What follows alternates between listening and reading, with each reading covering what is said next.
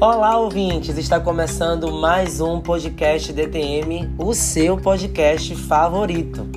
E hoje eu vim conversar com vocês sobre denúncia ou reclamação de servidor da Anatel. O procedimento mudou e nós precisamos reforçar.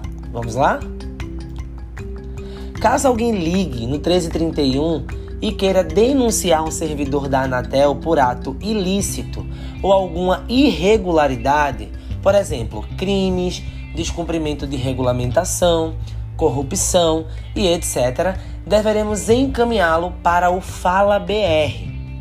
Porém, caso o consumidor insista, nós devemos registrar na árvore denúncia, outras denúncias, denúncia de integridade, denunciar conduta de servidor da Anatel. Mas caso a denúncia seja para um servidor terceirizado, nós vamos utilizar a árvore denúncia, outras denúncias, denúncia de integridade, denunciar conduta de servidor terceirizado.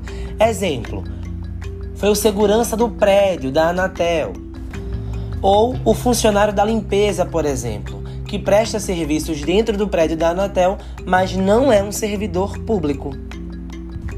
Lembrando, gente, essa árvore não cabe para reclamação de atendimento da nossa central. Quando o consumidor quiser reclamar sobre atendimento da nossa central, continuamos usando a árvore que já usamos normalmente, tá certo? Caso alguém ligue no 1331 e queira reclamar de um servidor da Anatel pelo atendimento presencial ou por telefone, mas por outro motivo, gente, por comportamento.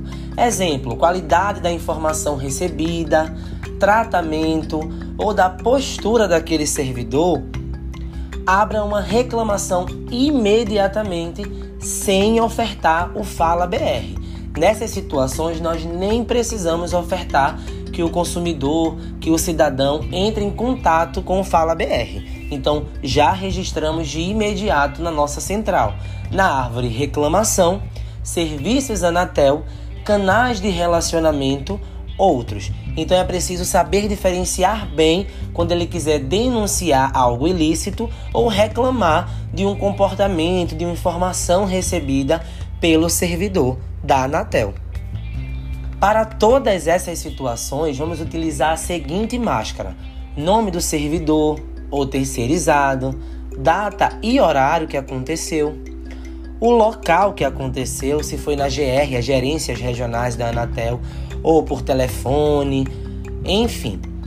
Telefone da Anatel, lembrando que não é o telefone da Central 1331. Exemplo, ele ligou para o número da gerência da Anatel, a sede da Anatel. Próximo item, registrou ou possui processo? SEI, ofício, carta. Qual é a data da carta? Qual o assunto? é preciso sondar todos esses pontos com os consumidores. Lembrando, gente, que essa máscara já está atualizada no material do drive de vocês.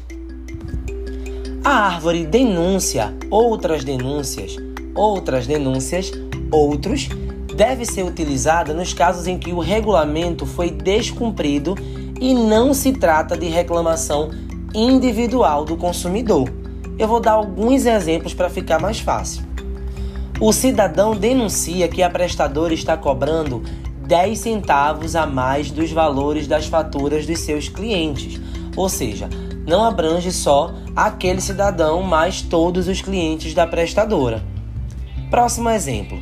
Cidadão denuncia que a empresa estava ligando para os consumidores e obrigando eles a realizarem a portabilidade é uma outra situação que não inclui apenas o consumidor, mas sim todos os consumidores.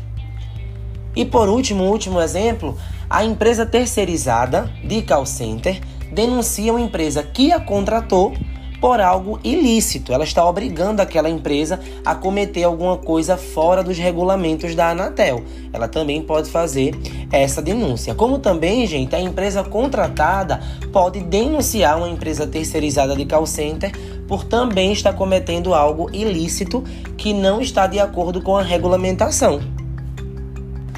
Para esta situação, nós vamos utilizar uma máscara bem pequena que consta descrição, nome da empresa ou razão social e o CNPJ. As informações da máscara, gente, não são obrigatórias. Caso o consumidor não saiba informar algum dado, não se negue a abrir. Poderá acrescentar também, principalmente na descrição, gente, informações complementares ou referências sobre a localização da empresa, né, ou entidade ou prestadora no campo de descrição. E lembrem, quanto mais informações dadas pelos consumidores e sondadas por vocês, melhor, mais fácil fica para entender depois que chegar na área de tratamento. Esse foi o nosso podcast de hoje. Eu espero que tenha ficado claro. Qualquer dúvida, estamos sempre à disposição. Até a próxima. Tchau, tchau.